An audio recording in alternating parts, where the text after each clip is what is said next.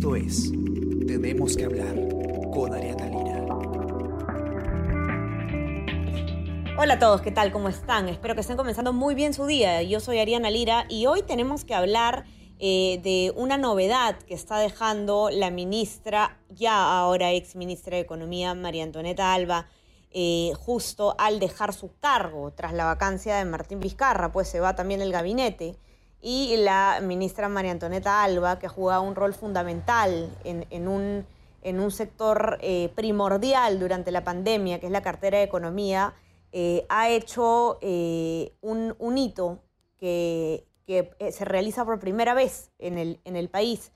lo que ha hecho ella es hacer pública la cantidad de proyectos de inversión que el Congreso le solicita eh, que la Comisión de Presupuesto del Congreso le solicita al Ministerio de Economía y Finanzas. Esto suena un poco complicado, pero Paola Villar, coordinadora de la sección de Economía y Negocios, nos lo va a explicar cómo con manzanitas y nos va a explicar también por qué es tan importante que esto se haya hecho eh, público y transparente. ¿Qué tal, Paola? ¿Cómo estás? ¿Cómo estás, Ariana? Mucho gusto. Sí, eh, bueno, en esta oportunidad, y como lo comentas, ¿no? uno de los últimos hitos, digamos, de la ministra ha sido hacer pública esta lista. Es una lista de, de proyectos de inversión, ¿no? que son proyectos, distintos proyectos a nivel nacional, que son solicitados por el Congreso de la República, específicamente por la Comisión de Presupuesto del Congreso, para ser incluidos en el proyecto de ley de presupuesto público del 2021.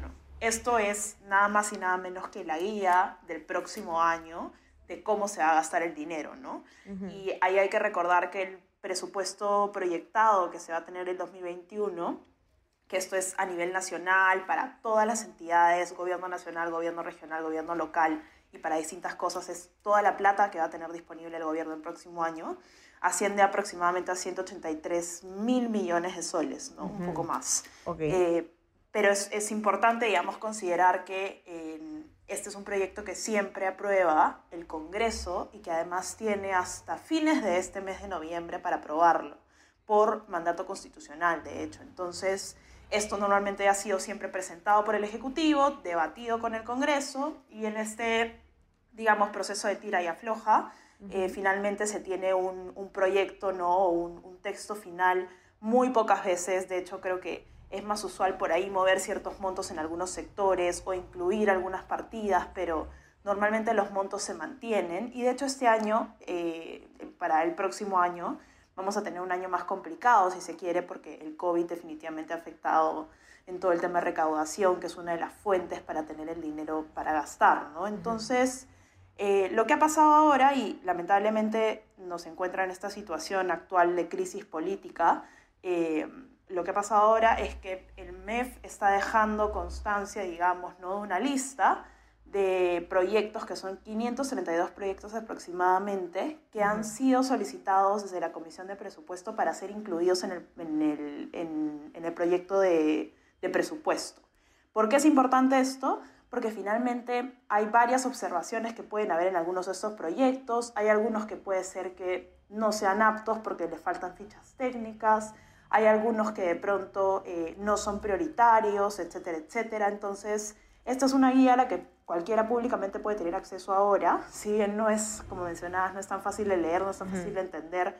Para la sociedad civil, digamos, es importante tener a la mano esto porque ahora sí, con este nuevo gobierno, ¿no? Eh, necesariamente tenemos dos poderes que de pronto puedan equilibrar eh, lo que pueda ocurrir. Entonces va a ser súper importante estar al tanto de si es que, por ejemplo, se incorpora en el proyecto de presupuesto algún proyecto que sabíamos que estaba observado, ¿no? que estaba marcado como no apto. Porque si estaba marcado como no apto no tiene sentido que se incluya en el proyecto de presupuesto el próximo año, porque le faltan papeles, le faltan, eh, le falta, digamos, subsanar irregularidades para estarlo. Entonces, creo que es súper importante que esto haya ocurrido.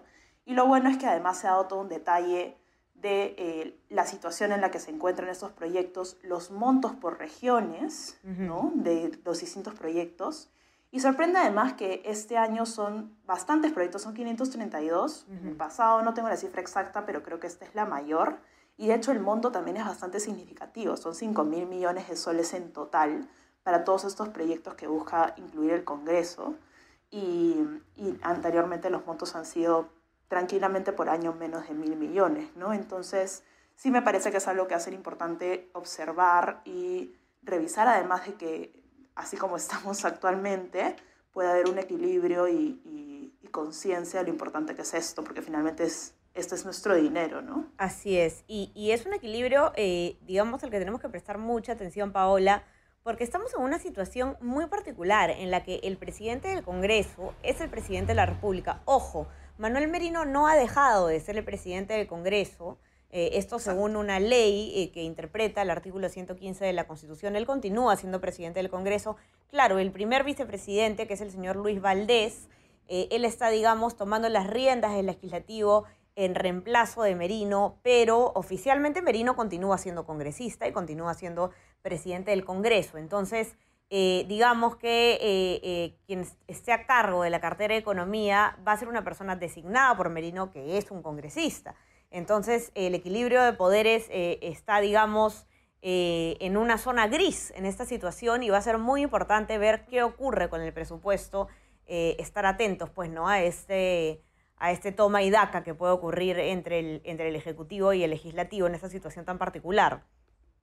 Completamente. Y además ahí, por ejemplo, algo que, que apunto en la nota es el tema de, hay más o menos de los 532 proyectos, hay unos 229 que están solo en dos eh, regiones, Lambayeque y Cajamarca, y que el monto ahí casi llega a los 2 millones, 2 mil millones de soles. Entonces, por ejemplo, aquí habría que ver también, ¿no? Es casi la mitad o más de la mitad de los proyectos están en dos regiones. Esto por lo menos debería eh, generar, digamos, algún debate o de pronto eh, permitirnos ver si hay algo más de fondo, ¿no? Si son proyectos todos súper necesarios o si se podría equilibrar entre regiones, ¿no? O si son tan urgentes, sobre todo en esta situación en la que es importante saber de dónde van a salir esos, esos 5 mil millones que, que, está pidiendo ahora el Congreso, ¿no? Porque finalmente estamos en una situación de pandemia, de COVID, con un presupuesto recortado de por sí, y de hecho algo que nos comenta eh, Marcel Ramírez, que es economista de, la Universidad del Pacífico, es que el problema de agregar proyectos no es el margen que puedes tener para aumentar los presupuestos y para ejecutar finalmente. Entonces, si van a incluir realmente un proyecto porque hay que hacerlo y se va a cumplir en hacerlo, que realmente tenga esa justificación, ¿no? A Lambayeque se le está destinando más o menos 954 millones, ¿no? o se está solicitando en realidad, se está solicitando que se le destine 954 millones de soles para realizar los proyectos, que son aproximadamente 116 proyectos, me parece, solo en esa región. Y ese monto es incluso mayor al que la región ejecutó solo en proyectos en 2019, que fue aproximadamente 657 millones de soles.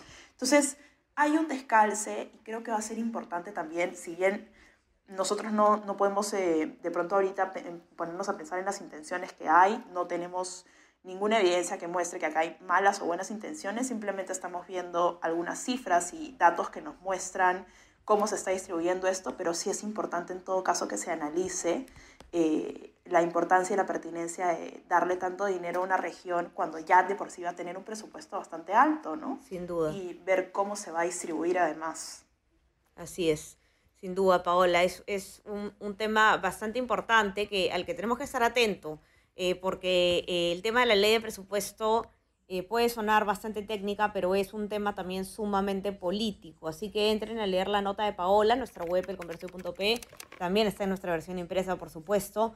Eh, y entren también a nuestra web para que puedan estar enterados de todo lo que está pasando. Las protestas eh, que han ocurrido el día de ayer han tenido algunos resultados bastante preocupantes. la policía, de hecho, ha confirmado que se ha utilizado perdigones. ha habido más de 20 detenidos. Eh, de hecho, eh, se ha condenado también eh, violencia policial contra periodistas y reporteros. no hay duda de que hay una efervescencia social bastante alta en este momento. La gente está cansada ya de este juego de poderes. ¿Qué es lo que está ocurriendo? En cuatro años vamos teniendo ya tres presidentes. La ciudadanía está cansada. Entren para ver qué es lo que está pasando, qué es lo que se viene con el gabinete de Manuel Merino y más. Tenemos noticias también sobre todo sobre el coronavirus en el Perú y el mundo y, todo lo que tienen que saber para estar muy bien informados durante su semana lo encuentran en nuestra web, en esta cobertura extraordinaria de la crisis política. Eh, no se olviden también de suscribirse a nuestras plataformas. Estamos en Spotify, Spreaker, Apple Podcast eh, y SoundCloud. Y también, eh, si les interesa recibir lo mejor de nuestro contenido a lo largo del día, ya saben que pueden suscribirse a nuestro WhatsApp, El Comercio Te Informa. Así que nada, Paola, que tengas un excelente día y bueno, a seguir con esta cobertura, te mando un abrazo fuerte. Igualmente, Ariana, y sigamos con esto y para adelante nomás. Así es. Cuídense todos, que tengan un excelente día. Bye bye. Esto fue Tenemos que hablar. Esto fue El Comercio Podcast.